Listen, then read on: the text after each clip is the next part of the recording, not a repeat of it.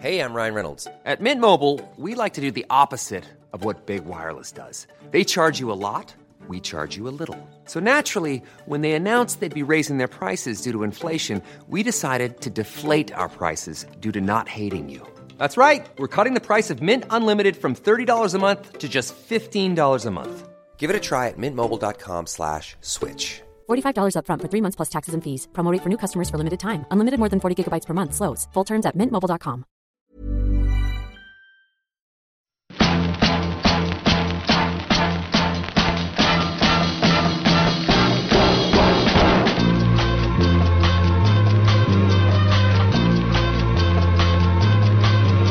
Spots, le podcast du gravel et du bikepacking, épisode 146, ici Richard Delhomme.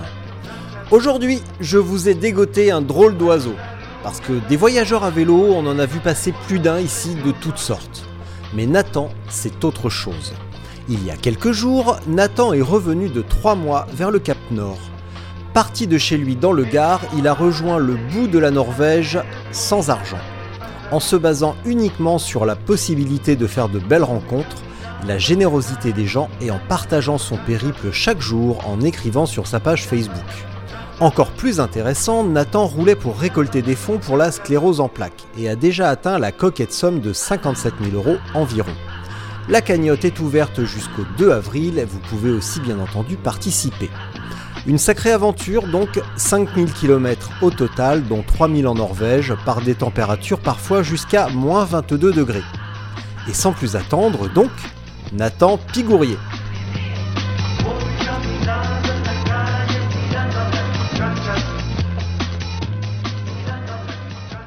Bon Nathan, écoute. Aujourd'hui, l'heure est grave. Parce que habituellement, dans cet épisode, on se marre bien et tout, c'est la poilade, on rigole et tout.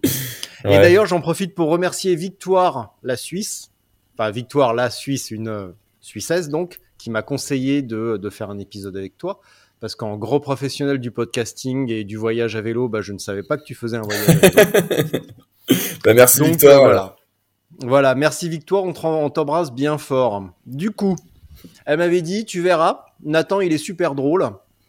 Et d'expérience, je sais que quand on prévoit un épisode hyper drôle, eh ben en fait, c'est pas drôle du tout. Donc Nathan, écoute-moi tu me regardes? Regarde-moi. Vas-y, vas-y, je suis chaud là. Aujourd'hui, on va faire un épisode pas drôle. Donc, Ouais, pas de on va, pas, on, va, on, va, on va pas se forcer à pas être drôle. Donc, pas de blague. Ouais. Et surtout, de ma part, aucune provocation lamentable.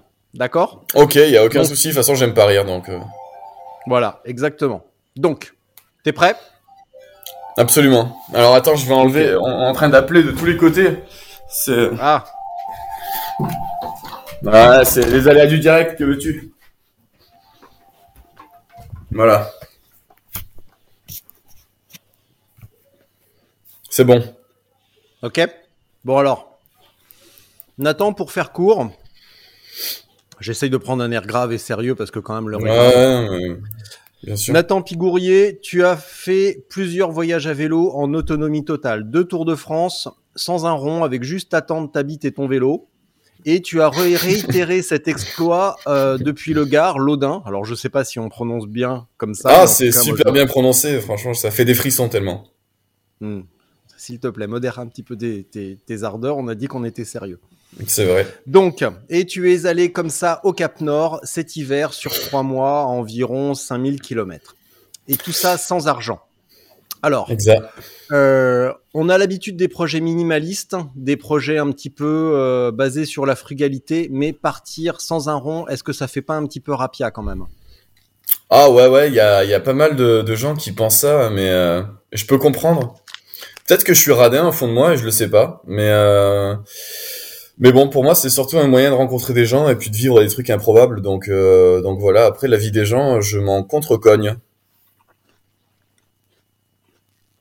Alors pourquoi cette idée justement? Attends, je suis désolé, je finis mon petit dé. Ah, mais il y a pas de problème. Moi, j'adore regarder les gens manger, donc il y a pas de souci. Moi, c'est pas nouveau, hein. Andy Warhol l'a fait il y a bien, bien, bien avant moi. Donc, euh, Richard le retardataire. Euh, pourquoi cette, euh, alors malgré tout, pourquoi cette idée de partir sans une thune? Parce que le principe du voyage, c'est quand même de rencontrer des gens, mais tu t'es ajouté une petite dose de, euh, de difficulté en, pla- en plus en partant vraiment sans argent, euh, quand même. Donc Ouais. pourquoi cette petite idée? Euh, Mis à part le côté fun de la chose. Bah alors à la base, le, le truc est né en regardant euh, un épisode de Nuit culotté, donc je connaissais pas. Et la, la veille avant de partir pendant mon premier voyage à vélo, j'ai vu euh, j'ai vu ces deux mecs-là faire un truc de ouf. Et je me suis dit putain, ça, a l'air trop cool. Alors faudra que j'essaie. Et j'ai commencé à essayer et euh, et je me suis pris au jeu et c'est devenu vraiment un jeu quoi. Donc euh, de prendre juste comme euh, ce qu'on me donne et et faire ça au gré des rencontres. Donc euh, voilà, sans demander à chaque fois. euh, j'ai jamais rien demandé euh, de, de, de fou quoi. J'ai toujours demandé à dormir dans un jardin et les gens me donnent spontanément tout. Donc on m'a offert des cadeaux de Noël, on m'a offert euh, des, on m'a payé des nuits d'hôtel. J'ai jamais rien demandé de tout ça, à part dormir dans un jardin et des fois, surtout sur ce voyage-là en Norvège, j'ai demandé peut-être trois quatre fois de la bouffe. Mais sinon les gens me donnaient tout euh, d'eux-mêmes donc. euh, donc ouais, ça peut paraître, ça peut paraître bizarre et ça peut paraître un peu excessif euh, de faire ça. euh. C'est vrai que ce que ce que je disais juste avant, c'est qu'il y a plusieurs plusieurs personnes qui m'ont dit ouais, c'est quand que tu voyageras avec tes sous, machin? Bah ouais, bah je comprends que ça puisse gêner, mais euh, moi c'est vraiment le meilleur moyen que j'ai trouvé pour rencontrer des gens et euh, vivre des anecdotes improbables et après les écrire, faire des livres quoi. Alors, ce qui me sidère, euh, que ce soit toi ou d'autres, c'est la capacité exceptionnelle des gens à critiquer quoi qu'il arrive. Euh, toi, tu voyages à vélo sans une thune. A priori, tu fais de mal à personne. T'obliges personne, t'obliges personne à te filer des thunes ou à t'héberger, Bien sûr. Euh, ou à te faire des cadeaux de Noël ou plus si affinité. Euh, non, mais Oui. quand on dit, renco- quand on dit rencontre, c'est rencontre. Hein. Oui, Ça- ça, voilà. ça correspond tout le. Je j'en parlerai le qu'en spectre. présence de mon avocat, mais euh, mais oui, Hmm. je suis d'accord. Génial.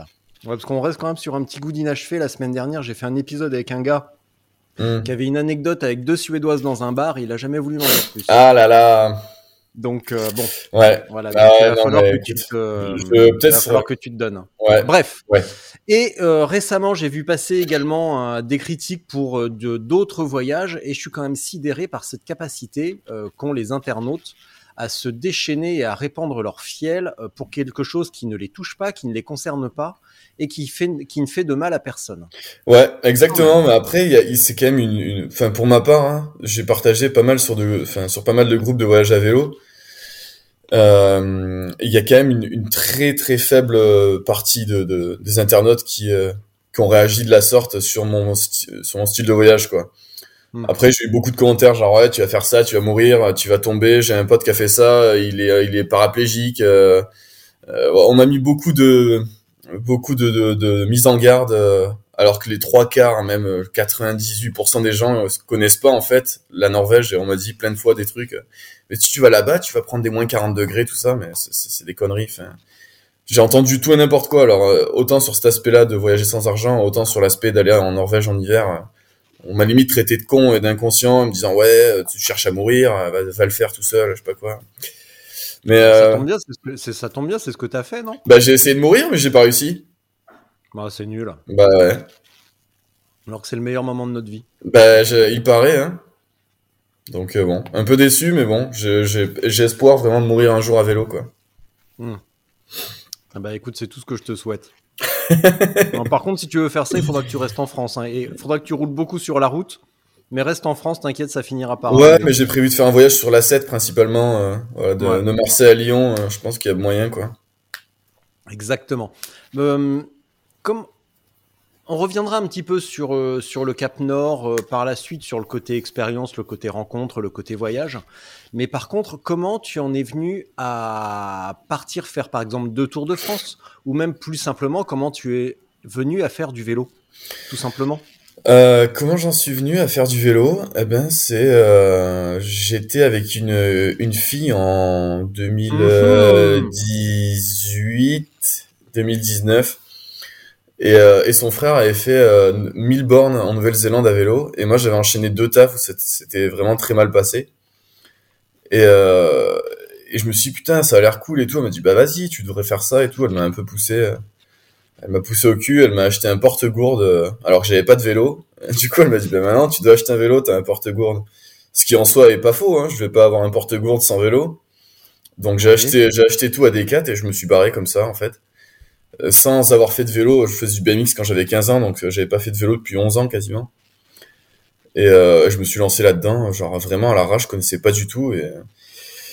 Et, voilà, comme tout, en fait, quand tu pratiques, ben tu chopes le goût ou tu le chopes pas. Moi, je l'ai chopé et ça m'a plu, quoi.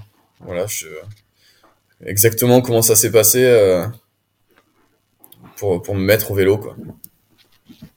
Et après, l'idée de se dire, euh, tiens, je vais partir faire le Tour de France, puis un deuxième bah, En fait, du coup, l'objectif, c'était de faire la, la Via Rona et la Loire à vélo. Donc avec mon vieux D4 Riverside 520 euh, monoplateau, faire le massif central au bout du deuxième jour, j'étais vraiment chaud. Et, euh, j'ai continué en fait, je suis arrivé à Nantes et je me suis dit putain, je peux pas arrêter là, c'est trop bien. Du coup, j'ai changé de vélo, j'ai acheté mon, vélo que j'ai actuellement, un Trek. Et, euh, et là, j'ai fait un Tour de France, donc j'ai continué, j'ai fait 4200 bornes. Après, j'ai fait, euh, j'ai fait deux trois conneries, euh, voilà. Et l'été d'après, j'ai refait pareil, j'ai refait un Tour de France, mais pas les mêmes, les mêmes routes, quoi. Et là, pour ce que ce projet-là de Norvège à vélo, ben c'est, c'est des livres de Mike Horn où il était dans, dans la, dans la glace que j'ai lu en début d'année dernière. Je me suis dit putain, j'aimerais trop faire du vélo dans le froid. Je sais pas, ça m'a donné envie, quoi. Alors pas au même point que, que lui, bien entendu. Je suis quand même je suis quand même loin d'être ce, cet étrange personnage qui est Mike Horn, mais mais euh, voilà. Après, je, je, je, me suis chauffé, j'ai tout acheté, et je suis parti. En fait, je, je réfléchis pas beaucoup dès que j'ai une idée, je le fais quoi. Et le côté livre, ça vient d'où? Bah le côté livre, euh, c'est, j'ai jamais écrit avant de voyager quoi. En fait, euh, quand je suis arrivé à Nantes pendant mon premier voyage, on m'a dit oh, mais tu devrais faire une page une page Facebook, ça pourrait être marrant que tu mettes des photos de temps en temps et que tu écrives des conneries. Alors vu que moi j'aime bien dire des conneries, je me suis dit bah, je peux essayer d'en écrire, pourquoi pas. Et j'ai commencé à en mettre et puis il y a des gens qui sont venus, on m'a dit ah c'est bien, refais-en. J'en ai mis tous les jours et j'ai fait ça à chaque fois que j'ai voyagé. Le mec t'a dit d'arrêter quand même, hein. c'était trop, non? Ouais, ils m'ont dit d'arrêter euh, au bout d'un moment. Euh, c'est bon quoi. Ouais, je suis, ouais. je suis d'une lourdeur à force. Enfin même pas à force hein, d'ailleurs. Je pense que tu t'en rends compte. Non, ça va. Ah cool. T'es gentil. Ouais. Ouais, je sais, je sais. bon alors, la Norvège. Ouais. Est-ce que t'es parti pour rien ou est-ce que t'avais quand même une petite idée derrière la tête? Je suis parti pour rien, c'est-à-dire par rapport au, au pays ou euh... Ouais, ouais, ouais, ouais. Est-ce que t'avais une cause à soutenir? Ah ouais. ouais. Ah, t'es un, un, peu coquin, mais, euh, mais je vois au moins où tu veux m'amener. Tu vois, le, le mec s'est documenté quand même. ouais, le mec est balèze. Euh, bah ouais, du coup, euh, du coup, pour revenir à mon premier voyage à vélo, euh, quand j'ai commencé à faire du nuet culotté, c'est-à-dire aller toquer chez les gens pour leur demander. Euh, comment, attends, comment t'appelles ça? Du truc culotté quoi? Du nuet culotté. Ouais, bah c'est ah, c'est vraiment eux qui m'ont qui m'ont ah, donné. Nu et culotté. Nu ouais, et culotté, donc d'accord. Voilà, tu sais, je parle vite, je suis un peu, je suis un peu du gars, c'est pour ça. Mais, euh, mais du coup, quand j'ai commencé à faire ce type de voyage-là, donc aller, aller à la rencontre des gens, les premières personnes que j'ai rencontrées, euh, j'ai rencontré une femme qui avait la sclérose en plaques. Et leur gentillesse et la soirée que j'ai passée avec eux, ben ça m'a dit, ça m'a clairement euh, donné le goût de continuer à voyager et d'arriver là aujourd'hui, quoi. Donc je m'étais dit euh, dès le lendemain après avoir rencontrés, je vais finir mon voyage comme ça, donc en comptant sur la générosité des gens pour vivre des trucs improbables et avoir des anecdotes et puis pouvoir raconter qu'il y a des bonnes personnes partout et c'est le, le, les gens, c'est pas que des mauvaises personnes qu'on peut entendre euh, à la télé ou quoi que ce soit. Donc euh, voilà, ça m'a donné une autre vision du voyage. Et je m'étais dit, un jour ou l'autre, je voyagerai pour euh, soutenir la, la, recherche sur la sclérose en plaques. Donc, euh, donc voilà, je me suis lancé dans ça, ce projet-là, cette année, de faire une collecte de dons pour pour lutter contre cette maladie, pour financer un projet de recherche en fait. Mm. Et, euh, et, ça a marché plus que qu'espéré quoi. Donc euh, bien ouais. Ouais bah à la base euh, j'avais je m'étais pas fixé d'objectif de, de, récolte de dons et je voulais euh, je m'étais dit j'aurais 2400 balles ça serait si j'ai plus de 2400 balles ça sera cool. C'était mon objectif perso quoi. Mm. Et là aujourd'hui donc j'ai pas encore clôturé la cagnotte mais il y a 57 000 euros donc j'ai pas fait le ratio de combien j'ai multiplié mais mais beaucoup quoi. Mm. Ah, ça veut dire que tu vas presque presque pouvoir t'acheter une Tesla avec ça. Exactement, enfin une portière en tout cas de Tesla parce que ça vaut un bras. Mais non, euh... non, non, t'es à peu près ah dans ouais ces prix-là pour le, ouais, ouais, pour le bah, modèle. Tu parais bien renseigné. Ouais. Bah, ouais. J'en ai, j'en ai deux, hein, j'en ai deux. Bah euh, forcément, forcément. Ça ne m'étonne pas. Bah écoute, Je suis ravi. Mais euh, moi, euh, j'ai pas forcément prévu d'acheter une, euh, une Tesla. euh, je pensais plutôt une Porsche Carrera. Mais bon, là, je pense que j'ai- je dois encore gratter des thunes. Donc, euh, si vous voulez Mm. donner, euh, n'hésitez pas. Non, putain, je dis ça. Autant tu vas faire un vieux coupage et, euh, et les gens vont vraiment le croire. Non, non, mais envoyez, en- envoyez des sioux et écrivez à l'arc. Non, mais elle est pas de moi, celle-là, bien entendu. C'est dommage. Bah non, non, non, non, non. Si j'avais de l'humour, ça se saurait. Bien. Donc ouais. mal- malgré tout, est-ce que c'est, ça reste, je suppose, une petite source de fierté quand même de ne pas rouler pour rien? Bah, j'avais jamais fait. Et euh, en fait, c'était c'était une source de fierté, mais c'était surtout une source de stress au début. Euh, je me suis dit, euh, putain, comment je vais faire pour euh, pour communiquer efficacement, pour arriver à, à motiver les gens à donner. Et en fait, ça s'est fait naturellement. C'est juste que j'ai tous les jours, donc j'ai voyagé du jour où je suis parti jusqu'au jour où je suis rentré, j'ai voyagé 100 117 jours. Et j'ai mis un post Facebook par jour. J'ai dû sauter peut-être une journée. Mais euh, mais ça fait beaucoup de taf. J'écrivais pendant une heure, une heure et demie tous les soirs, donc euh, beaucoup de conneries euh, comme comme pu t'expliquer Victoire hein, sûrement. Mais euh, mais ouais après ça s'est fait comme ça et euh, c'était vraiment une, une fierté, c'était surtout une motivation après euh, de me dire ah, putain je fais ça pas pour rien et puis euh, il y a beaucoup de gens qui ont la sclérose en plaques qui m'ont suivi au fur et à mesure du voyage et ça les ça les a vraiment touchés de voir que qu'il y ait des gens qui s'investissent pour pour leur maladie et qu'ils n'étaient pas abandonnés dans leur, à leur triste triste sort quoi. Bon, rappelle-moi là, je vais étaler mon ignorance. Ouais. C'est quoi, la, c'est quoi la sclérose en plaques? Oh là, putain, moi je suis pas docteur après. Hein. Alors j'ai regardé, je me suis renseigné pas mal, une petite idée quand bien entendu. Mais euh, après les, les termes scientifiques, je sais qu'il y a la, la myéline et ça, mais putain, ça, en plus j'ai regardé ça avant de partir et là ça fait trois mois et j'ai j'ai pas forcément euh, T'as tout oublié. Pas tout oublié, mais bon ça, ça ce qui est sûr c'est que ça s'attrape euh, du jour au lendemain. Tu peux l'avoir toi demain, je peux l'avoir moi demain. Il y a des, j'ai reçu pas mal de messages de gens qui me disaient j'ai eu ma fille qui l'a attrapé à 11 ans, à 18 ans. Ça touche 75% des euh, 75% des gens qui l'attrapent c'est des femmes. Mm. Et il y a après, enfin ça, ça va, tu vas toujours euh, vers la décroissance, donc euh, la dégénérescence plutôt. Et euh, ça s'arrange jamais en fait, donc euh, à la fin tu peux être paralysé euh, des bras, des jambes, tu peux moins voir, hein, tu peux avoir des problèmes, problèmes pour aller aux toilettes. Il y a vraiment tout qui est tout, tout est attaqué, donc voilà. Et ça touche les jeunes principalement entre 25 et 35 ans, donc je me suis dit aussi. moi, j'ai la chance d'être en bonne santé. J'aimerais bien bouger le cul pour pour ceux qui sont malades et qui ont mon âge, qui peuvent pas ou plus faire des trucs du genre. Donc, je peux pas vraiment t'expliquer exactement comment fonctionne la maladie ou quoi. Après, j'invite les gens qui écoutent ce podcast à, aller se renseigner. C'est une vraie saloperie. Et il y a 110 000 personnes qui, qui ont cette maladie en France et 3 millions dans le monde. Donc, euh, donc c'est pas une, une- un petit rhume. Je ne relèverai pas cette provocation, même, même si je viens de le faire. Bon alors, tu as résumé rapidement le, le choix du Cap Nord, du froid, de l'hiver, euh, influence Mycorn. Ok, est-ce que c'est vraiment suffisant ou est-ce qu'il n'y avait pas quelque chose d'autre euh, d'inavouable ou euh, de d'un petit peu plus tangible? Parce que lire un bouquin et se dire tiens je vais aller au Cap Nord, bon, Alors, ça fait un moment que je veux aller en Norvège.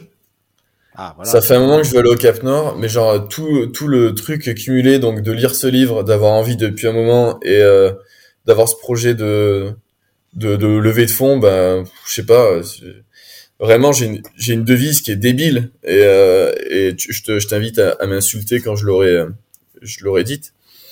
Mais euh, je, je dis tout le temps à ma sœur, euh, ma devise c'est agir avant de réfléchir. Et c'est à peu près ce qui s'est passé. Genre j'ai une idée eh ben je regarde vite fait sur internet ou quoi.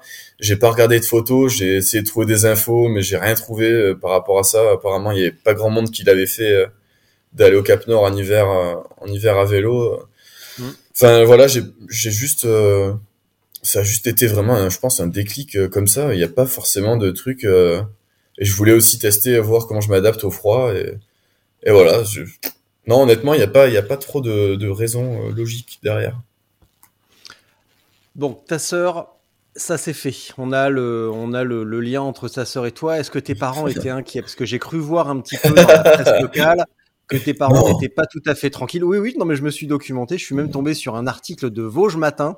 Oh, euh, parce que à tu, as Vincennes. dormi chez, tu as dormi chez une Vosgienne. exact. Donc, euh, Ouais. Non, non, mais attends, j'ai cherché. À mais je j'applaudis l'œuvre. Pas de pas plus de deux fois par contre. Mais euh, mais non, mes parents ils étaient inquiets. Ouais, ouais mon, père peut-être moins que ma mère, mais je pense que ma mère elle a elle a passé des sales nuits. Euh, bon, surtout quand je suis arrivé après dans les dans le nord de la Norvège où là j'ai commencé à faire à, faire du, du compliqué. Donc euh, j'ai roulé par moins 22 degrés. J'ai en traversant une montagne de 70 bornes où il y avait rien. Donc j'ai fait ouais, des trucs, euh, des des moments qui l'ont, à mon avis, très très troublé. Qui l'ont un, petit peu inquiété. ouais, ouais, mais bon, après, euh, voilà, je pense qu'ils commencent à, à connaître euh, de quoi je suis capable. Plus je fais des trucs comme ça, plus je pense qu'ils auront confiance. Mais hmm. en tout cas, ça va pas s'arrêter demain, quoi.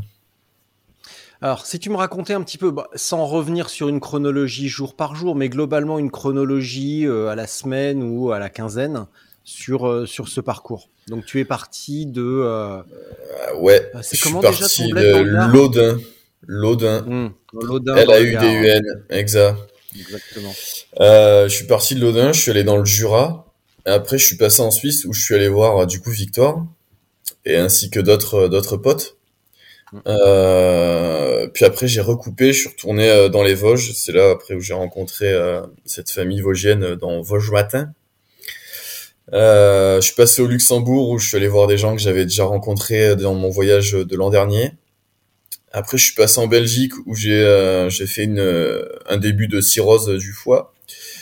Euh, et puis après, j'ai bifurqué, je suis allé aux Pays-Bas. Euh, je suis reparti en Allemagne. Là, c'était là, là, là, c'était c'était compliqué en fait au niveau du Covid parce qu'il y a Omicron qui est apparu à ce moment-là et euh, surtout en Allemagne. Donc, j'en ai vraiment vraiment chié des soirées pour trouver où dormir en Allemagne. Euh, en plus, j'avais une météo de merde. Les paysages étaient pas ouf. C'était euh, c'était pas vraiment pas mon meilleur euh, mon meilleur passage. Et puis après, je suis arrivé au Danemark et là, c'était une, une folie. J'ai eu un super temps alors qu'on m'avait dit que si, si je prenais le vent de face, j'allais pleurer ma mère. Donc je pleurais ma mère, mais pas pour les mêmes raisons. Euh, mais en tout cas, c'était trop beau. Euh, pourquoi pleurais-tu? Parce que pourquoi pleurais-tu? Parce que tu avais quitté l'Allemagne et qu'en fait, euh, bien l'Allemagne? Non, non, non, je, je pleurais pas en fait. J'étais juste content d'être euh, d'être au Danemark. C'était vraiment, euh, c'était vraiment là où le voyage, le beau voyage a commencé pour moi. Les beaux paysages, les hmm. et le, le, le, pas le choc culturel parce qu'on reste toujours en Europe et voilà, il y a pas non plus de de grosses grosses différences, mais mais au niveau de, des entre le entre entre l'ambiance euh, du sud de la France, le Gard et tout, et le Danemark, il y a comment on commence à avoir un petit choc culturel. Ouais, ouais, ouais, ouais, bien sûr. Mais euh, ouais, toute proportion gardée quoi. Quand j'ai eu un choc culturel, c'est quand je suis allé à, Bali par exemple. Donc pas pendant ce voyage, bien entendu, mais euh, mais pour moi, le choc culturel, il, est surtout quand on change aussi loin. Enfin, tu vois là, vu que j'ai fait jour après jour, c'est pas pareil. Enfin, tu t'habitues euh, différemment quoi ça fait une forme de dégradé progressif. Ouais, hein. exactement. Ouais. Et euh, du coup, je l'ai pas forcément ressenti. Mm. Mais euh, mais bon après, euh, ouais. Donc le Danemark, beauté. Après, j'ai traversé en, en ferry de Hirtshals à Kristiansand, donc du nord du Danemark jusqu'au sud de, de, la Norvège. Et là, j'ai commencé à faire toutes les côtes norvégiennes. et j'ai fait 3000 bornes en fait en Norvège et 2005 quasiment en, bah, jusqu'au nord du Danemark, quoi. Donc, euh, j'ai fait peut-être ouais, 60, 60% de mon voyage qui, euh, qui s'est passé en Norvège. Donc, j'ai beaucoup, euh, j'ai beaucoup plus de, de vécu en fait dans ce pays et j'ai beaucoup, j'ai, enfin, j'ai eu le temps d'apprendre à, à voir comment ça fonctionnait de l'intérieur. Donc, c'était, vraiment cool de passer autant de temps dans un même pays, quoi. J'avais jamais fait ça et je regrette pas. Et, euh, et donc voilà, après j'ai longé les côtes de la Norvège et, euh, et, je suis arrivé, je suis arrivé au Cap Nord après euh, après deux mois et demi de voyage dans le même pays. Et euh, voilà quoi. Bah dis donc, hein, on peut dire que un talent de récit euh, incroyable. Un talent de récit incroyable, t'as vu Ah ouais, un storytelling euh, implacable. Bah en fait, il y, a, trop de trucs, euh, il y a trop de trucs, genre c'est trop récent, tu vois. Et arrêtez de vous moquer un petit peu, vous. voilà. Je suis pas seul à la maison, il y a des. euh, Ah ouais. Moi aussi, j'ac- j'accueille des gens de passage. euh, Ah ouais, des. Putain, c'est le. c'est le pire. C'est la pire euh, espèce, ça. Ah là là là là, les. Mais bon, ça va quand même. hein.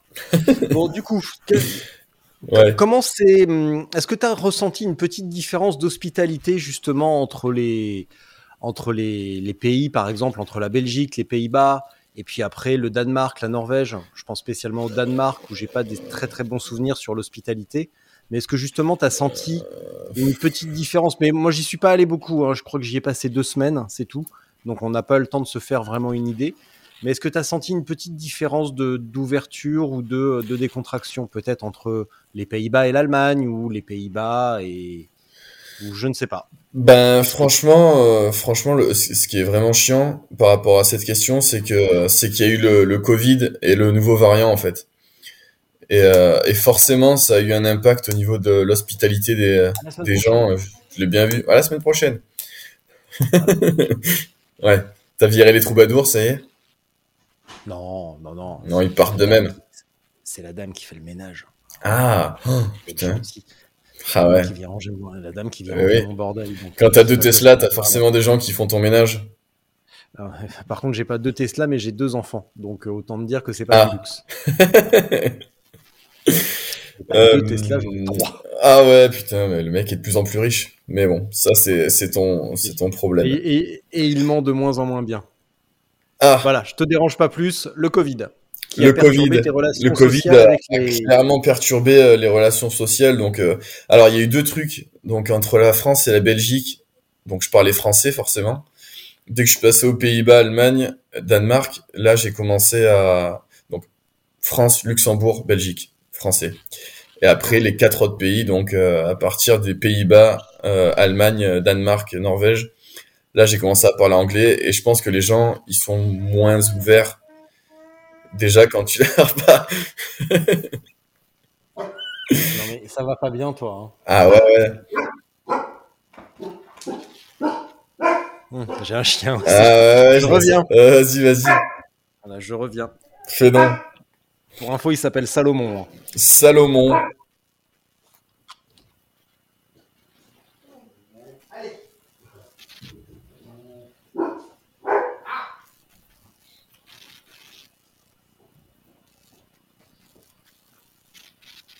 Ah voilà.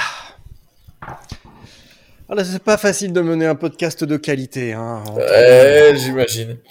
entre le, pod- le, le personnel de la maison et les animaux de compagnie, c'est quand même pas simple. Bon, je note Je- par contre, avant qu'on revienne Oui. sur le, le- le Covid, que tu te frottes beaucoup les yeux et le nez, Ah ouais. que la Hollande te manque. Euh, la Hollande me manque pas. Euh, la Norvège me manque parce qu'il n'y avait pas de pollen. Et là, j'en chie. C'est un truc de fou, Mmh. quoi. Ah oui, donc c'est pas la drogue, c'est uniquement une bête allergie. Alors, euh, c'est pas la drogue, pas que je sache.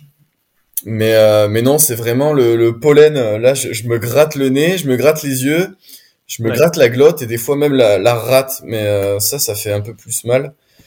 Néanmoins, euh, néanmoins, je regrette vraiment le, la Norvège parce qu'il y avait pas du tout de pollen. Il y avait même les chats perdent pas leur poil. Il y avait, il y avait rien. C'était euh, niveau allergique, euh, allergénique. Je sais pas comment on dit, mais euh, au niveau des allergies, c'était vraiment agréable, quoi. Bah, c'était l'hiver, probablement, ça doit faciliter les choses. C'est vrai. là- C'est vrai, c'est vrai. Je suppose que là, dans pas longtemps, enfin peut-être dans, dans quelques semaines, la floraison va être de retour chez en Norvégie et ça devrait être euh, un petit peu plus l'enfer sur terre pour toi, Je sais pas. En tout cas, j'y suis plus, donc euh, donc tant mieux. évidemment. Bon alors le Covid qui perturbe les relations avec la population? Ouais, ouais, ouais, clairement. euh, Donc quand je suis arrivé aux Pays-Bas, c'est là où, où Omicron commençait à arriver, et euh, quand je suis arrivé en Allemagne, c'était le la- la- l'ascension des nombres de cas. Donc euh, donc euh, ouais, ça m'a vraiment pas aidé. J'ai passé peut-être une nuit, j'ai passé peut-être 1h20 à trouver où dormir. Mm. Donc c'était c'était vraiment galère. Donc euh, par rapport au Covid et par rapport à la langue aussi, puisque les Allemands parlent pas forcément bien anglais. Enfin, comme nous, hein. on est kiff kiff, je pense. Mais, euh, mais sinon, après, pour répondre à ta question au Danemark, toi, tu y es resté deux semaines, moi, j'y suis resté une semaine, tu vois. J'ai traversé, euh, ça va hyper vite, en fait, j'ai fait 60 bandes par jour, à peu près. Et euh, j'ai fait toutes les côtes et je l'ai traversé en rien de temps, quoi. Donc, j'ai pas trop de recul. Euh, après, j'ai vraiment rencontré des gens exceptionnels euh, à chaque fois, quoi. Donc, euh, j'ai aucune logique par rapport à ça, au, à l'hospitalité des gens et tout je pense qu'il faut juste euh, être persévérant. Il y a des zones où les gens sont peut-être plus accueillants que d'autres. Ouais. Euh, je pense notamment au Touquet, euh, quand je suis allé, euh, j'ai fait mon premier tour de France, j'ai pris 13 refus pour trouver où dormir. je pense que c'était un triste record de, depuis que je voyage. Enfin, j'ai fait peut-être pire là cette année, mais, mais en France, c'était mon pire record, quoi. Donc, donc voilà, il n'y a pas de logique, franchement. Il y a des gens sympas partout, il y a des gens qui ont peur partout. C'est pas, c'est pas du tout logique. Alors, tu t'y prends comment pour trouver, euh, pour, euh, pour trouver euh, de quoi où planter ta tente? Là, par ben, exemple, tu vas passer une heure et demie, une heure vingt un soir pour trouver. Tu fais quoi? Tu fais du porte-à-porte? Ouais, ouais, je fais du porte-à-porte. donc, je vais sonner. je demande déjà la première chose, bah, surtout en anglais, quoi. Je demande si les gens parlent anglais. Euh, S'ils me disent oui, ben je leur explique ce que je fais et ce que j'attends d'eux. S'ils me disent non, ben je, je pars. Je leur dis bon ben merci quand même, dommage. Et en Allemagne, en fait, j'ai dû changer de méthode pour la première fois depuis que je voyageais, c'est-à-dire j'ai dû euh, j'ai dû en fait traduire mon message sur Google Translate et lire à la femme euh, le, le, le, le, vocal du, euh, du machin quoi mm. en allemand. Et, et en fait, le mot tente euh, ben, mon, mon, Google me l'a traduit en tante, euh, ma tata. Et donc, euh, elle a compris, est-ce que je peux dormir dans votre tata? Euh, dans, non, dans, dans ma tata, dans votre jardin. Est-ce que je peux mettre ma tata dans votre jardin? Ben ouais, en gros, c'est ce qui est... C'est ce qu'elle a compris. Enfin voilà, on a, on a, discuté comme ça avec Google Translate et on s'est pissé de rire. elle pleurait de rire, je pleurais de rire, et du coup, c'est comme ça qu'elle a accepté. Donc, donc voilà, c'est, ça c'est une, une, bonne anecdote, un truc euh, qui me restera en bon souvenir de l'Allemagne. C'était ce, ce fou rire là avec cette femme. Donc il pleuvait, il faisait nuit, j'ai passé ouais 1h20 à chercher où dormir et à la fin un quiproquo a fait que j'ai réussi à trouver où dormir. Donc euh, donc euh, ouais, des fois c'était compliqué de de pas lâcher l'affaire, mais bon j'ai toujours trouvé, j'ai toujours persévéré, et ça a toujours payé quoi. Donc ils t'offraient à manger. En Allemagne, tu as mangé des, as mangé leur spécialité. Partout ailleurs, en journée, tu faisais comment? Pour manger? Mmh, Ouais. Ben c'est à chaque fois que j'allais chez des gens, ils me filaient euh, à manger euh, pour euh, la journée d'après quoi. Donc des fois c'était juste un gros gros petit déj et je jeûnais jusqu'au jusqu'au soir.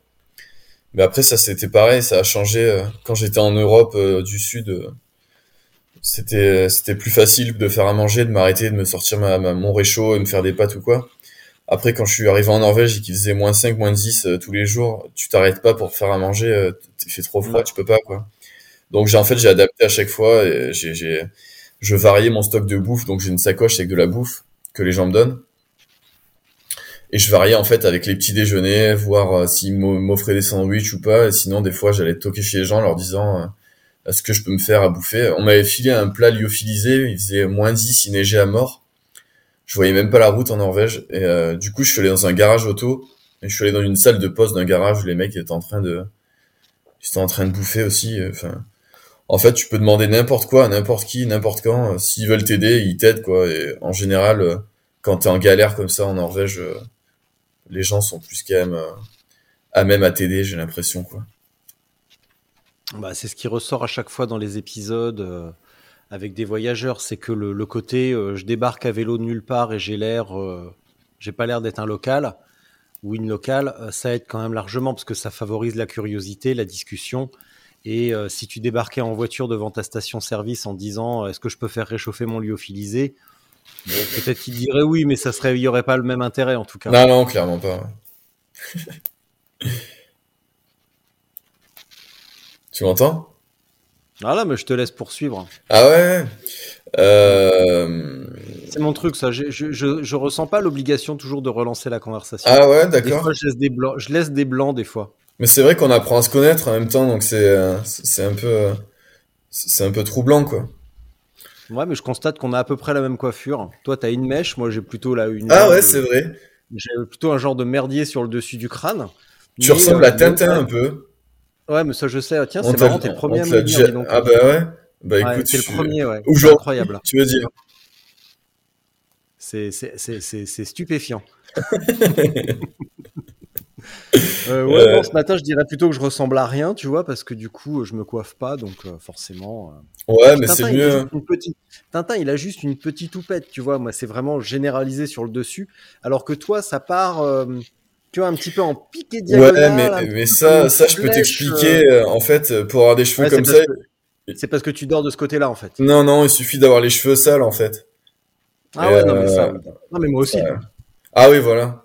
Moi, j'essaie de les laver une fois par semaine, au moins ça tient, quoi. Mm.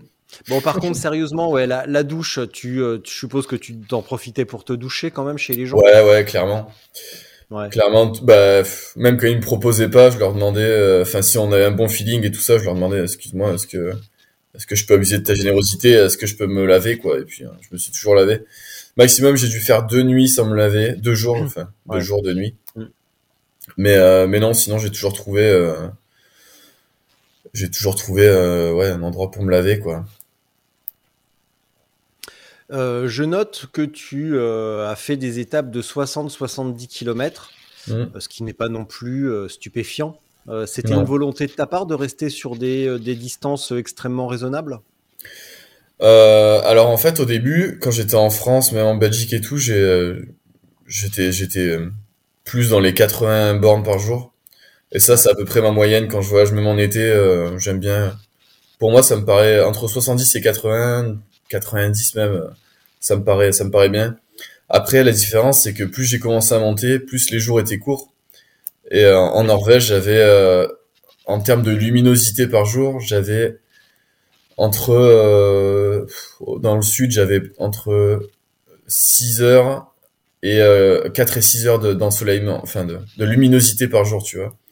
Donc je roulais un peu au début avec la frontale, un peu après avec la frontale, avec les phares que j'avais mis sur mon vélo, mais euh, mais ça, ça c'est bien en fait parce que quand tu roules dans la neige aussi avec le verglas, euh, enfin c'est hyper fatigant, puis tu brûles beaucoup plus de calories dans le froid que euh, que dans le chaud. Enfin franchement je me voyais pas faire plus que ça. Après j'ai fait j'ai fait des, des, étapes à 80, 90 maximum, j'ai fait 125 bornes, tu vois. Mmh. Mais euh, mais c'était c'était surtout pour rejoindre des villes en fait. C'est comme ça que j'ai fait mon itinéraire en Norvège. C'était euh, quand on me proposait, euh, ah bah si tu veux, j'ai mon cousin qui est dans la ville d'après, si tu veux aller chez lui ou ou j'ai un ami qui est là-bas, euh, tu peux aller le, le, voir et il va te donner un lit. Bah du coup je faisais mes étapes comme ça en fait. Donc des étapes j'ai fait 40 bornes parce que pour séparer les, les distances. C'est surtout fait par rapport aux rencontres et au plan qu'on me proposait quoi. C'était pas forcément mm. par rapport au nombre de bornes. Tu peux me rappeler un petit peu euh, la Norvège, le, disons le, temps que tu y as passé, les, températures euh, sur les vraiment les plus basses euh, où tu as roulé Combien de temps j'ai passé en Norvège? Du coup, je suis arrivé le 19 décembre en Norvège et j'ai atteint le Cap Nord le 16 février, donc ça fait un peu moins de deux mois. Ouais. je suis arrivé dans le sud, donc je suis passé du Danemark où il faisait 8 degrés, je suis arrivé en Norvège, il faisait moins 5. Donc déjà, en un jour, j'ai perdu euh, ouais, 13, 13 degrés. Euh, et là, ça a été une bonne mise en jambe. Et après, à partir de là, j'ai eu entre, en Norvège, j'ai eu entre euh, peut-être 5 degrés et euh, moins 22, quoi. Euh, les trois quarts du temps, c'était plutôt dans les moins 5, moins 10. et plus j'étais dans le nord, plus j'ai eu des, des températures négatives, euh, là où j'ai eu moins 15, euh, moins 20, puis moins 22 estimé bien entendu, parce que j'avais pas de, de thermomètre euh, précis pour arriver à cette température-là, mais euh, ouais, par contre, c'est, c'est vraiment, dès qu'il fait soleil, tu regardes dehors, enfin, soleil, dès qu'il n'y a pas de nuages, tu sais que tu vas te peler le cul. C'est une base.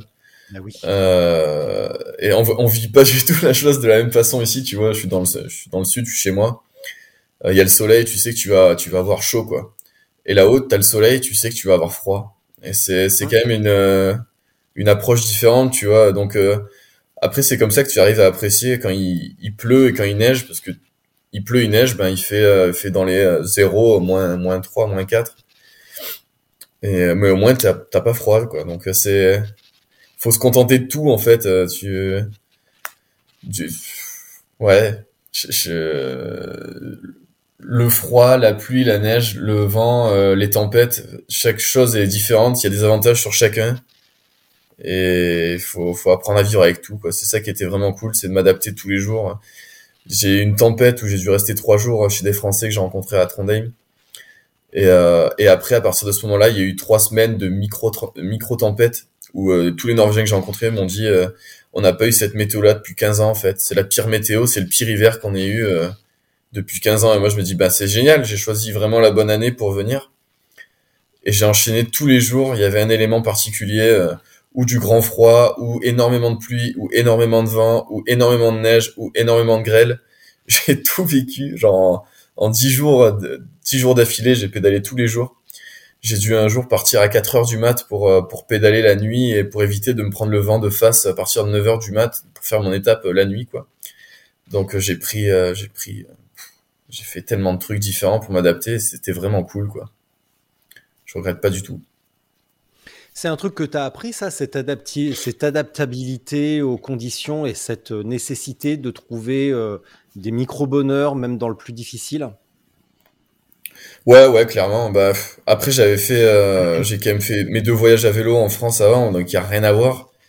Euh, au niveau des conditions, j'ai déjà pris des grosses pluies, voilà, mais mais je pense que là, en par moins 22 en France. Ouais, ouais, clairement, j'ai roulé par plus 43 par contre euh, dans la Loire en 2019 pendant la canicule. Mais euh, mais vraiment le, c'est aussi ça que personne comprenait quand je dis que je veux aller faire ça en Norvège, c'était pour voir à quel point je pouvais m'adapter et comment j'allais m'adapter.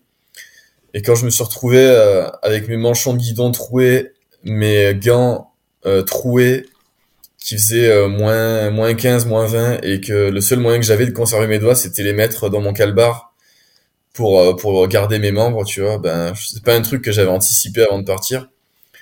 Et euh, c'est un truc que j'ai trouvé vraiment cool de me dire ben voilà, je fais je prends les solutions que je trouve au fur et à mesure et je m'adapte comme je peux et voilà. Et c'est ça qui, qui c'est là où j'en sors grandi à chaque fois quoi et surtout dans ce voyage là principalement quoi. Donc c'est comme ça que tu as appris à faire du vélo sans les mains. Ouais, exactement. Ouais. Ah, facile de garder l'équilibre. Non, non, c'est pas évident. Non. Mais euh... le verglas. Ah, le verglas, c'est. Bon, après, j'ai les pneus cloutés, donc euh... ça, c'est sans ça, tu peux pas. Là, tu viens de parler du froid, la pluie, tes manchons de guidon troués, les. Euh les, tes, pneus, tes pneus cloutés, ton slibar renforcé. Comment tu as anticipé justement toutes ces conditions un petit peu extrêmes, même, même carrément extrêmes, et radicalement différentes de ton quotidien dans le Gard Comment tu as justement adapté ton vélo, ton équipement pour, pour, pour affronter ces conditions que tu pouvais imaginer, mais certainement en, tout en restant loin de la réalité? Ouais, bah c'est ça le plus dur en fait, hein, c'est de, savoir vraiment comment faire avant. Alors on m'a dit, euh, mais tu devrais les acheter avant, tes pneus cloutés, puis tu les montreras une fois que, que voilà. Et tes manchons de guidon, tu devrais faire pareil. bah oui, mais vas-y. Les gens ont tellement de solutions quand ils n'ont pas d'expérience et qu'ils l'ont jamais fait. C'est tellement facile de parler et de donner des bonnes leçons. Grave, donc euh, donc du coup j'ai j'ai dit ouais bah écoute euh, je les achèterai en Norvège et puis je m'adapterai et je trouverai dans tous les cas une solution une solution pour pour gérer les problèmes que je vais rencontrer. C'est ce que j'ai fait. J'ai eu plein de problèmes. J'ai eu notamment mon moyeu qui a la graisse de mon moyeu euh, arrière, enfin de mon corps de roue qui a gelé. Et, euh, et en fait, j'étais euh, dès que j'arrêtais de pédaler, de mettre de la pression sur mes pédales, ben clac, la graisse figée et euh, et je devais, j'avais une bouteille et je pissais dans la bouteille et je le vidais sur ma cassette pour pour dégeler le truc. Et j'ai passé une journée à faire que ça donc euh, à attendre d'avoir envie de pisser pour euh, m'arrêter et euh, et redémarrer. Enfin c'était n'importe quoi genre on peut te donner tous les conseils du monde avant de partir. Tu tu les tu les prends tous puis tu les déposes gentiment dans une poubelle et puis tu vois ce qui ce ce qui t'arrive et tu t'adaptes au fur et à mesure c'est la seule façon de de gérer des problèmes, c'est pas juste en, en, anticipant toutes les solutions. On m'a dit, mais comment tu fais, Nathan, si tu tombes dans la neige? Et comment tu fais si euh, tu tombes, il y a personne et que tu sais pas où dormir? Et comment tu vas faire euh, si tu tombes malade? Et comment tu fais pour changer ta chambre à air s'il fait froid? Ben tout ce qu'on m'a dit, euh, c'est que de la merde et ça rien n'est arrivé de tout ce qu'on m'a on a pu me conseiller. Donc euh, donc euh, vraiment le, voilà, c'est le truc qui m'a le plus qui m'a le plus aidé, c'est de me faire confiance et de me lancer dedans. Et puis franchement, balèque de la vie des autres quoi. Bah, ton influence, c'est Mike Horn. Alors même si j'ai du mal, be- beaucoup de mal avec lui et que je le supporte difficilement, il a quand même cette citation extrêmement, extrêmement juste euh, qui est euh, pour partir, il faut 5% de réponses. Ceux qui attendent Ouais, ouais. 95% de réponses restent à la maison.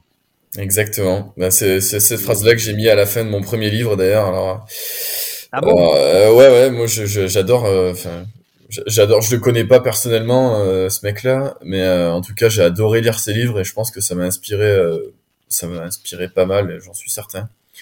Et euh, même même quand je suis parti pour la première fois voyager, j'avais entendu cette phrase et euh, et c'est vrai que quand tu commences à trop réfléchir à tout ce que tu veux, euh, à savoir comment tu vas faire, euh, comment tu fais si tu te bloques le dos, euh, truc, machin, ben tu fais tu fais jamais rien si tu t'attends des réponses à tout quoi. Par contre, est-ce que tu avais anticipé la hernie discale? C'est ça, on n'y pense jamais. Euh, alors c'était pas une hernie discale, c'était euh, c'était un nerf sciatique. Euh... Je suis bloqué un nerf sciatique. Ah, c'est en plus tu t'es vraiment fait ça parce que moi c'était quand même totalement. euh, Ah ouais. Ah ben écoute, Ah non. je, je pensais que tu t'étais renseigné à ce point-là. Je me suis dit le mec a dû scroller euh, sur les posts Facebook pendant un moment parce que c'était quand même. Non, euh, non, non, non, non, non, non, non, C'était non, quand je suis même il y un branleur. non, non, je, non, non, je suis un branleur, t'inquiète pas. Yes, cool. Euh, bah, ça nous fait un point commun. Euh, mais du coup, le, le nerf sciatique est bloqué, ça m'est arrivé en pleine tempête de neige. Et d'un coup, ah, j'avais le cul, le cul totalement bloqué sur la, la fesse, la fesse droite, et j'ai dû m'arrêter. Dès qu'il y avait un arrêt de, un arrêt de bus, je me couchais sur le banc et je m'étirais, euh, je m'étirais la fesse. Et j'ai dû faire ça sur au moins 10 arrêts de bus toute la journée. Ouais, c'était, c'était compliqué, mais tu vois, c'est pareil, c'est un truc. euh, tu le vis sur le moment précis et genre tu dois gérer la solution et tu te dis pas mon dieu qu'est-ce que je vais faire? Je vais mourir tu fais ça bah tu t'en sors jamais quoi donc euh, Bah, on Donc, meurt voilà. rarement d'une contracture à la fesse, hein, quand même. hein. alors détrompe-toi euh, ça arrive plus souvent qu'on ne le pense mais euh, mais bon après ça c'est pas le c'est pas le sujet on va pas débattre des, Il peut, y, il peut y avoir des complications, mais en, en, en soi, la contracture du cul. euh, ouais Bref. Bref, mais mais ouais ouais non c'est c'est une hernie discale j'en ai pas eu inchallah j'en aurai pas mais mais ouais après tu t'adaptes à tout quoi vraiment c'est pas ça sert à rien d'anticiper tout ce qui peut exister quoi sinon tu fais rien Et t'as vraiment entendu toutes ces, euh, toutes ces questions où euh, t'en rajoutes un petit peu pour le récit? Ah non non non non, c'est vrai Bon, Après, vrai, si, vrai. t'en rajoutais sciemment, tu me le dirais pas, évidemment. Mais quand ah même, non non mais je, je, ça, je- ça paraît, ça, paraît, ça paraît incroyable euh, que. ça paraît incroyable quand même. Tu vois, ce, ce genre de réflexion, c'est marrant, puis c'est et c'est pas méchant non plus. C'est beaucoup, il y a beaucoup de bienveillance aussi dans ces. Dans Ah, ces bien sûr, mais c'est pour ça. Mais il y a même des gens de mon entourage, euh, beaucoup de gens de mon entourage qui m'ont dit des trucs du genre. Il y a beaucoup de gens qui s'y connaissent pas, mais euh, mais aussi des gens qui de mon entourage qui qui m'ont dit des trucs du genre. Donc euh, donc après j'ai pris, j'ai écouté euh, ce qu'on m'a dit. On dit mais tu sais que la route du Cap Nord elle est fermée en hiver. Tu vas pas pouvoir y aller. Il y a des tunnels. Tu vas tu pourras pas les prendre. Et euh, à chaque fois dès qu'on me disait des trucs du genre, je disais mais t'y allais toi en Norvège? Euh, Non. Et voilà. Donc euh, c'est toujours pareil. euh, c'est je te disais tout à l'heure quand on me disait tu vas prendre moins 40 en Norvège. Bah c'est comme si on disait tu vas prendre euh, plus 45 en France. Ben, ça dépend la période et la localisation de, du pays. Enfin moi j'ai choisi de prendre un itinéraire euh, qui longe les côtes. C'est par rapport au, au courant du Gulf Stream. Je savais que j'aurais moins froid que si je passais dans les terres et que j'aurais pas du moins 30 moins 40 tout le long. Euh, voilà mais tout le monde parle sur un sujet euh, qu'il ne maîtrise pas et, euh, et ça m'a fait ça m'a fait beaucoup rire et j'ai noté toutes ces phrases là parce que je, je les trouve je les trouve exceptionnelles quoi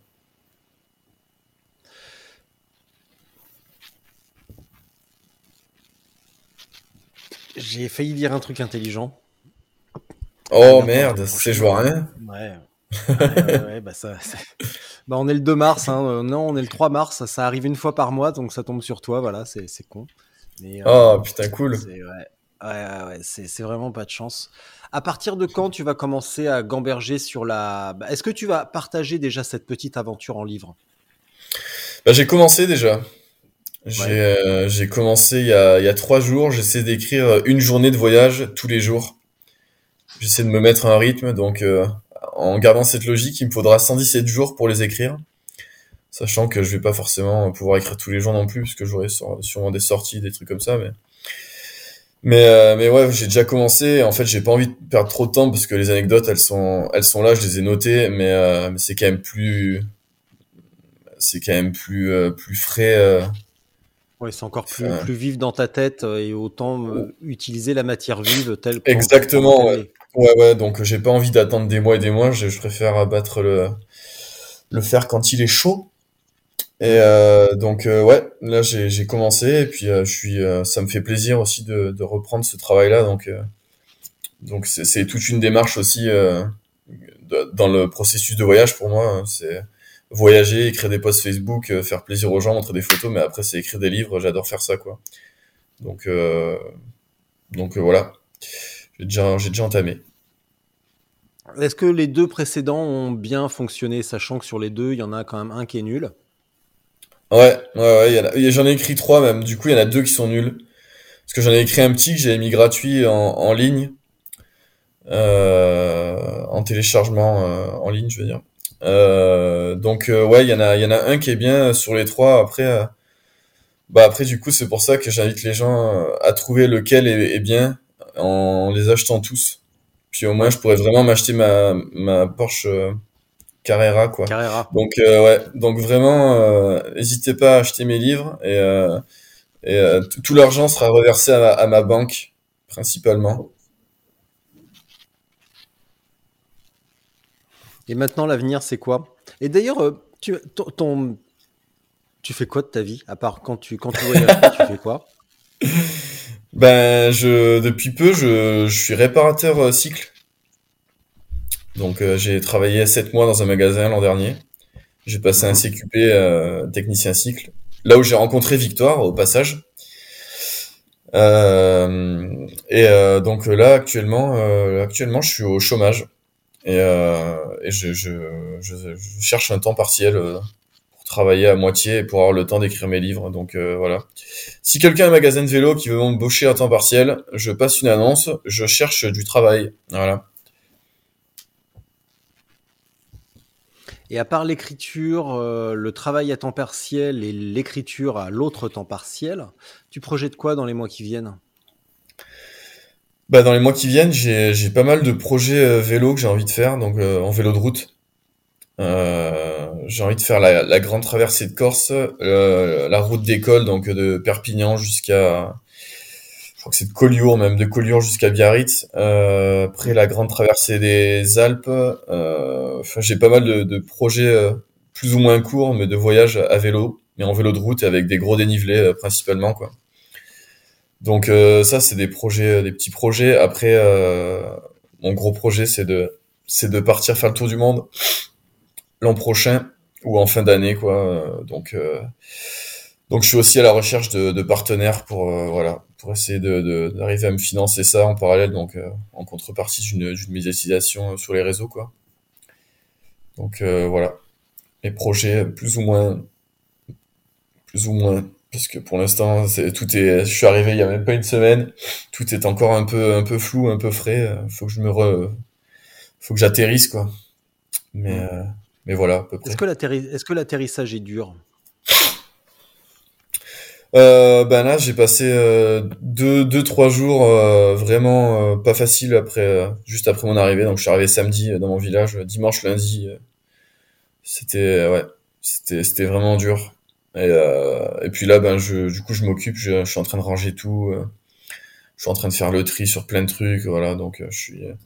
ça va de mieux en mieux. Et puis voilà, le fait de trouver un, temps partiel aussi, ça pourrait me faire, ça pourrait me faire du bien. Là, je suis chez mes parents. je je, suis vraiment bien chez eux après euh, après être resté euh, quatre mois tout seul euh, tous les jours se réhabituer à une vie avec des horaires et tout ça c'est c'est difficile quoi donc donc ouais, c'est normal mais bon je viens d'arriver donc je prends le temps quoi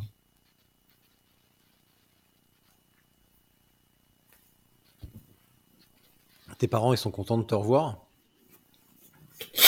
Bah ouais, ils sont contents. Après, je comprends pas pourquoi ils avaient changé les serrures.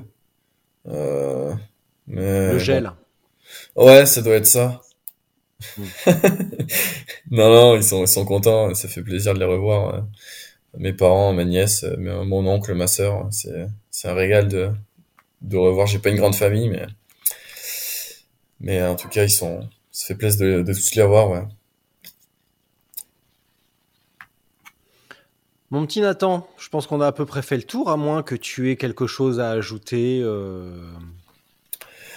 Est-ce qu'il y Euh, aurait un ben, sujet que l'on n'a pas couvert un sujet qu'on n'a pas couvert, euh, eh Quelque bien chose que, qui tiendrait particulièrement à cœur et au- auquel je n'aurais pas pensé. Euh, non, euh, je veux juste remercier du coup euh, tous les gens euh, qui vont écouter ce, ce podcast et tous les gens qui m'ont suivi euh, sur ma page Facebook, euh, qui ont qui ont participé activement et à donner à donner de, de l'argent pour la recherche sur la sclérose en plaques et tous les gens que j'ai rencontrés aussi sur la route. Donc euh, voilà, c'est vraiment ce voyage-là, c'est pas un truc solitaire euh, où j'ai fait, j'ai envie de me mettre en avant en disant j'ai fait euh, 5400 bornes, tout ça, machin j'ai récolté. euh, Non, c'est vraiment un truc collectif. Tous les gens qui m'ont aidé à trouver des endroits où dormir, tous les gens que j'ai rencontrés, tous les gens qui ont donné, tous les gens qui m'ont soutenu en mettant des commentaires, des messages privés, des partages et tout. Donc euh, vraiment merci à, à tous ceux qui ont participé de près ou de loin. Et ils se reconnaîtront euh, sans aucun doute. Voilà. Eh bien, écoute, je vais aller ouvrir à mon chien une deuxième fois, parce que maintenant qu'il est dehors, il a envie, il a envie de rentrer. ah ouais, non mais... Attends, il y a du métier quand même. Je Euh, vois ça. Cependant, cependant, je vais t'abandonner pour ce que l'on appelle ici une minute de solitude. Donc c'est très sympa, tu viens de remercier tout le monde, mais maintenant je vais t'abandonner et tu vas pouvoir dire exactement ce que tu veux, comme tu veux, avec personne en face de toi qui te regarde. Tu fais ça, quand tu as terminé... Et après, je raccroche pièce, Non, justement, tu ne raccroches pas et tu laisses ton onglet et ton ordinateur ouvert, c'est très important. Sinon, Fort bien. je viendrai te fouetter le cucu quand je viendrai voir ma Ah. tante qui n'habite pas très loin de chez toi, à Salingre. Salindre. Eh ben écoute, la proposition est néanmoins alléchante. Exactement, te faire fouetter le cucu par un inconnu. Non, Eh par bien, Tintin. euh, Il est mort. Ah, Il est mort depuis longtemps. C'est dommage. Eh ben merci Mais en oui, tout je sais cas. bien. Mais merci à toi, Nathan. Merci et franchement, bravo. Euh, parce que ça change, euh, ça change. euh, c'est toujours agréable d'avoir une diversité dans les voyages. Tu vois, actuellement, j'ai une super copine qui est en train de faire le tour du monde avec son mari et ils le font en mode record du monde du Guinness et je trouve ça cool. Et toi, tu l'as fait d'une autre manière, je trouve ça cool aussi. Et ce que je déplore, euh, en plus des gens qui donnent leur avis à tort et à travers sans qu'on leur ait demandé, c'est aussi de constater la diversité des approches qu'on peut avoir dans le vélo et dans le voyage et dans toutes les manières de, de monter sur un vélo et d'appuyer sur les pédales, que ce soit pour aller vite, pour aller loin, ou pour aller rencontrer des gens, ou pour euh, faire le bien autour de soi. Et c'est toujours appréciable de, de voir différentes manières et de ne pas s'enfermer dans un quasiment un petit folklore, euh, folklore du voyage ou du vélo, parce qu'on a vu ça sur les réseaux, alors faut faire pareil. Mais il y a plein de manières de le faire. Et le plus important est peut-être de trouver la sienne. Et je suis ravi que tu aies trouvé la tienne. Eh ben écoute, clairement, tu as tout résumé et je te remercie pour, euh, pour tes mots, c'est, c'est, t'as tout dit. C'est, c'est beau. Eh ben, eh ben écoute, tu peux raccrocher, puis voilà, salut. Non, Bah, je te laisse. Attends, je vais essayer. À chaque fois, je fais une fausse manip. Quand je dis attends, je coupe mon image et mon micro, je coupe la- le micro et l'image de mon invité. Donc là, je me concentre. Ah. Attention. Ça y est, j'entends plus. Richard est parti, putain, je peux lui dire des saloperies sur lui. Euh, ben, il- déjà, il, a- il est vraiment mal coiffé. Euh, et je sais de quoi je parle, hein, vu euh, la coiffure que j'ai, donc je trouve ça déplorable. Néanmoins, c'était un très bon moment avec lui, et euh, je suis impatient d'écouter euh, ce qu'il aura gardé euh, de cette, cet échange de, de 57 minutes et 27 secondes. Voilà, vous pouvez néanmoins me suivre sur ma page Facebook Nat en roue libre, N-A-T-H, espace en, espace roue, espace libre, euh, où je continuerai de poster des, euh, des publications Facebook euh, tous les jours euh, quand je repartirai en voyage. Donc euh, Donc il y a un peu de tout, euh, voilà, c'est beaucoup de d'ironie, de, d'autodérision et, et, des anecdotes de voyage et des photos. Donc n'hésitez pas à rejoindre le mouvement. Et je sais pas pourquoi je prends un lac sang d'un coup. Euh, mais en tout cas, euh, merci beaucoup d'avoir écouté ça et, euh, et peut-être à, plus tard avec avec le bon vieux Richard. Voilà, s'il va voir sa tante, peut-être il viendra me fouetter le cul, il a dit. Donc c'est toujours agréable. Bonne journée à tous.